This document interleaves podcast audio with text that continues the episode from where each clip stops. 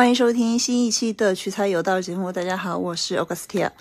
那我们今天要聊的话题是公司中层管理人员应该怎么挣钱。这个称谓，说实话是有点矛盾的，因为在现在的大多数公司当中，中层是属于又要做执行又要做管理的这一群小伙伴们。所以，相比于基层的做事呢，中层面临的局面会比较复杂。当然，也随着 AI 工具的不断的进步和优化，以及现在很多公司都要缩减中层人员，还有就是公司管理的一个扁平化，让公司的中层人员基本上就是在。夹缝当中生存。如果你是那种没有什么特别特别强的专业性质的行业，或者是这家公司可能做的业务，尤其是中层的，都可以。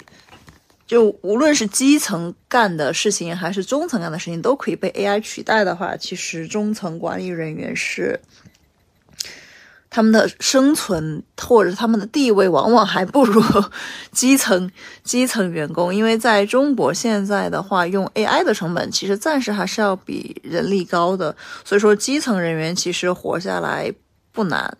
但是如果是中层的话，不知道大家会不会有那种感觉？因为我是见过很多中层，就是上也上不去，下也下不来，上也上不去嘛。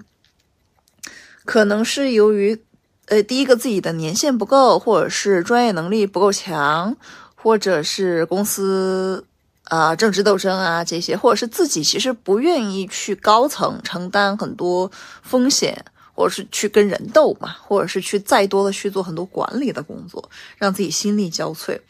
要不然呢，是自己可能也是请过来的，然后。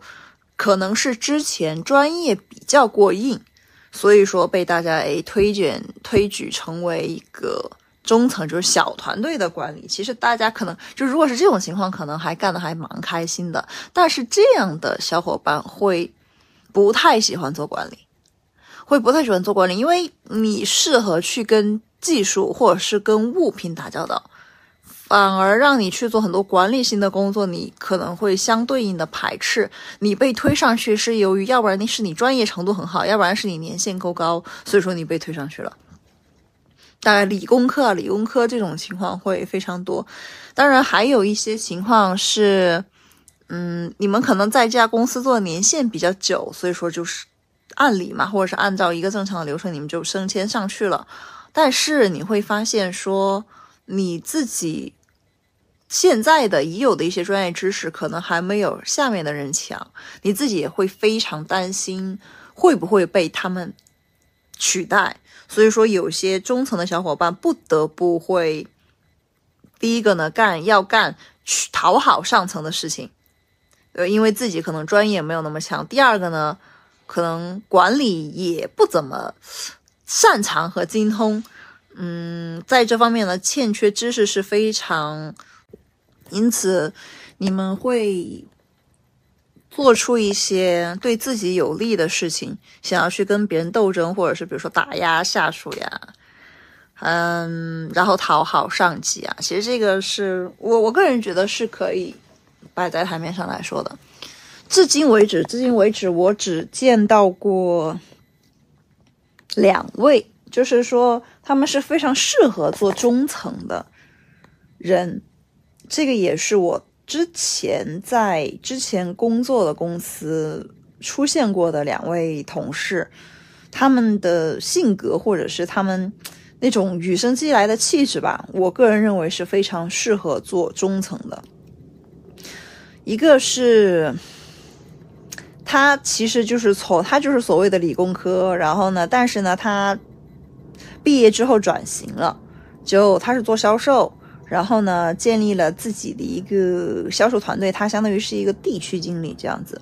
然后之后呢，他被升为了大区经理，因为他做的这个业务不仅仅是要懂技术，你还要懂怎么样去维护客群关系，就是这样子的。所以说他就在那个大区其实混得很熟，然后业务也慢慢做起来了。但是他不是那种总监级别的，他只能算是一个那个区域的一个经理。呃，一方面呢是，就是我也问过他说，为什么就是你不想当那种大区的总监？就，然后呢，他他给我的答案也非常的朴实，他就说，第一个呢，如果上去了之后，其实做的事情更多了，更多了，承担责任更大了，可能。觉得说，哎呀，自己也是能力有限，或者是自己也不想承担这么样的责任，就是想跟好自己的一亩三分地。但是确实是人家跟得好，人家确实就是能管那个区。但是再往上走，他自己其实也都不确定他能不能管得好，所以说他自己还是很有自知之明的。另外的话，他自己确实在自己的无论是专业技术，他自己去执行，还是他自己做管理，都很。尽职尽责，他自己就以自己为目标，就是他不是那种说啊光说不做，然后他他还要给自身的团队成员立榜样这样子，然后他其实然后呢解决团队成员解决不了的问题，很实干，很实干，而且他不会讲很多鸡汤，他非常的实干，你会觉得这个人哇真的好靠谱，好朴实。虽然说就是他作为销售确实是很势利，但是他。作为销售本身这个人而言，他是绝对没有问题的。然后我还问过他说，怎么样才能够，比如说管好自己，就管好自己团队的同时，同时呢还要精进自己的一些，比如说专业知识，因为会牵扯到他卖产品啊，那个产品本身的一些技术。他就说，那你就多练多学习，这样就他其实是一个双鱼男，他蛮感性的，然后他。挺能够处理好，比如说团队成员之间，还有是跟女性客户啊，还有跟家庭的关系，他都处理得很好。但是他他也坦然说自己学习的时间对于他而言才是真正的奢侈品。其实我我也有这样的感觉，就其实我觉得每天最奢侈的事情就是有时间去学习，嗯，这个是真话。但是他都是保持自己不断的进步，然后他其实是我是在我。很年轻的时候认识他的，当时我是他的手下，然后，然后他有一次我们也聊到了一个话题，就是男人如何突破三十五岁的门槛，就感兴趣的大家可以去听那就我的那一集，为什么什么都是三十五岁？就他就说，如果你能够保持不断的学习和进步，对吧？从而同时你还要去驾驭那些知识，而不是让那些知识来驾驭你，那么你就永远不会有那种三十五岁的。对吧？就是你要保持进步。其实，就我我我觉得，我也回到活到这个岁数了的话，其实会看到，说其实这个现象在我一毕业就有，就是在毕业前两年吧都有。就是你会觉得市场上百分之九十九的人也就那样了。就是他为什么会待在这个岗位？他为什么会赚这笔钱？只赚这笔钱？其实是很。就是你看他的性格，他的做事方式，你就他就已经决定了，他就是那样的，所以说他只能在他那个 level，就是无论是好，就是这句话真的就是保持中性啊，褒贬不一，都是都是一样的，好的也是这样，坏的也是这样，就就你就看一一眼就看清楚了。比如说有些中层为什么他能够就是他升不上去，有些中层为什么他能够待在中层而不是基层，有些中层为什么他。通过就是说，他为什么在中层？因为他是通过很多呃谄媚上层，然后呢压榨下层，呃基层，所以说他就变成了中层。就很多人他在他那个 level 不是没有理由的，就是基层也是。比如说，为什么有些人在基层待一辈子？不是说基层不好，有些基层可能赚的特别多，对吧？可能是第一个他不想做管理，对吧？他可能就是在基层，这是最直接的原因。但是人家可能是个技术大牛哦。对吧？然后有些可能是因为啊专业上不去，对吧？或者是只能做一些简单的工作，或者是压根全部不想做管理，他就想做一个技术牛人，这个也有。所以说，但是人还是会变的，好吧？人还是会变的。如果他只要这个人一变，想法一变，那么他可能 level 也是会跟着改变的。这里一定要说的很很明白。所以，我我个人认为，基中层赚钱的话，要不然可以保持大家各位现在的一个调性，就是大家可以去想一下，自己为什么会待在中层？你是通过哪种方式待在一家单位或者是企业的中层，而不是待在比如说基层或者是高层，或者是直接做老板？大家都可以想象这个问题，不是说待在中层不好，这里一定要跟大家说明白这个事情，但是。我是觉得说，由于现在 AI 的一个兴起，再加上其实很多就是大型企业的话，它是在降低成本，那么其实它是会压缩中层，因为中层其实就是一个上传下达，如果你只能做一个上传下达的话，对吧？所以说，工层中层的生存空间是比我个人认为啊，是比基层和高层要少很多。所以说，我会把这一集放在。最开始来讲，而不是说先把基层如何赚钱放在，或者是高层如何赚钱放在第一期来讲，就是这个话题的第一期来讲。所以说，在未来的时代，我只能说，因为自媒体的一个兴起的话，你要不然就自己独立出来做事情，对吧？自己变成自己的一个事业的一个高层，呃，或者是老板。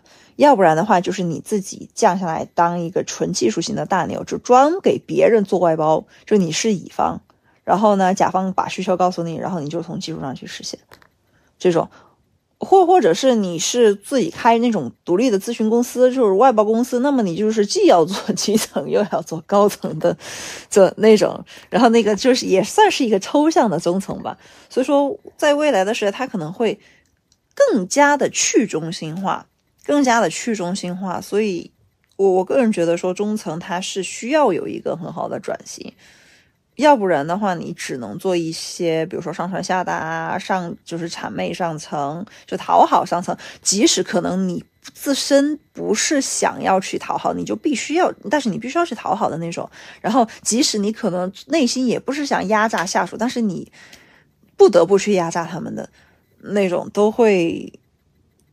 都会出现这样的情况，所以说我我个人觉得说，还是把自我的提升放在第一位。这个其实无论是中层还是哪一层都是一样的。但是如果你是那种，哎，这就是引出引出了就是我所说的就是第二个比较适合做中层的人的性格是很 nice 的那种，非常 nice 的那种。但是呢，他又不是讨好型的那种。他可能就天生的说啊，我喜欢跟所有人的关系都处得很好。他可能这样的人也适合做中层，为什么呢？他适合扮演一个调节者的角色。那么这样的人，但是虽然说他可能没有任何的专业，但是他精通人性，他其实蛮适合做管理者的。他可能真的就是中层，就是偏，比如说可能会出现偏技术还是偏管理，他就是偏管理的类那一类型。他可能呃技术上不如，呃基层，但是基层的人对吧都很服他，服他就是说不是说你专业不行，我我不我不服你或者是怎么样，而是说由于你在，我就可以安心的做我基层做的事情，我不用再去想很多啊沟通啊或者是怎么样，我只要做跟我的一亩三分地就好了，就是只是他能够给基层很大的一种幸福感，哎这个也可以，所以。我是觉得说，这样的中层在未来其实它更加不容易被 AI 取代。就如果是比如说，如果公司还是想的是说，我要去减少呃中层的成本，就这种，然后呢，你自己可能也不太想，就是说对 AI GC 啊完全也没有这方面的感受的话，其实这种话反而是我觉得是另一个极端，另一个极端就是你是不会被淘汰那个中层，同时呢，你也。嗯，说实话，你也不用去更新什么知识之类的。其实你就是要做好人际，你的擅长就是去做一个人际。嗯，你能够做一个很好的倾听者，或者是沟通者、协调者，然后呢，也没有什么脾气，你能够把。就是说，老板的沟沟通成本降到最低，那老板肯定也会很喜欢你，老板才很愿意来雇你 这样的人。对，所以所以说，就呃，如如果是当老板做大了，其实这样的人是还蛮吃香的。真的真的就差不多就两类吧。所以说我看得过的是，可能是，呃，这也说一句谦虚的话，就是说我我我的经历可能也是有限，我说的不一定对，但是结合就是我自身的一些经验，我会认为这两类人，刚刚说的这两类人，真的非常适合做中层。就第一，就是你很有自知之明，就是做中层，我觉得是。你如果想要一直做中层，对吧？不是说你就是说你没有那个野心或者怎么样，而是你就觉得这个岗位很适合你，这个 level 能够把你的天赋或发挥到最大，就你干这个很开心，是这种。我我是说的是这这种应该怎么挣钱？就是你你至少要往这方面转型，对吧？你要不然就是技术上特别精进，要不然你对人情。交道啊，交际这种，能为公司节约很多的沟通成本，AI 都取代不了你。就这种情商特别高，这这种人非常适合干文科。那么，我会认为，就是在未来啊，这两种类型的中层会非常吃香。除开这两种类型，要不然就这两种类型再结合一下的结合版，第三种，对吧？除开之外的话，我还暂时没有遇到过第三种类型的。就也也欢迎小伙伴在我评论下面去进行一个补充，好吧？那我们今天的节目就录到这里，下一期会跟大家说基层的小伙伴们怎么赚钱。其实基层的，唉，事情也不少，尤其是底层的那种斗争，哇，那真的比中层的还要更可怕一些。当然，就是我上述说的两类人，他们在就是他们那个 level 的一个层级当中，也能够站得稳脚。脚跟，因为他们两个都是不可被取代的，好吧？那今天的节目就到这里，希望大家都 能够有所收获。我们下期再见，拜拜。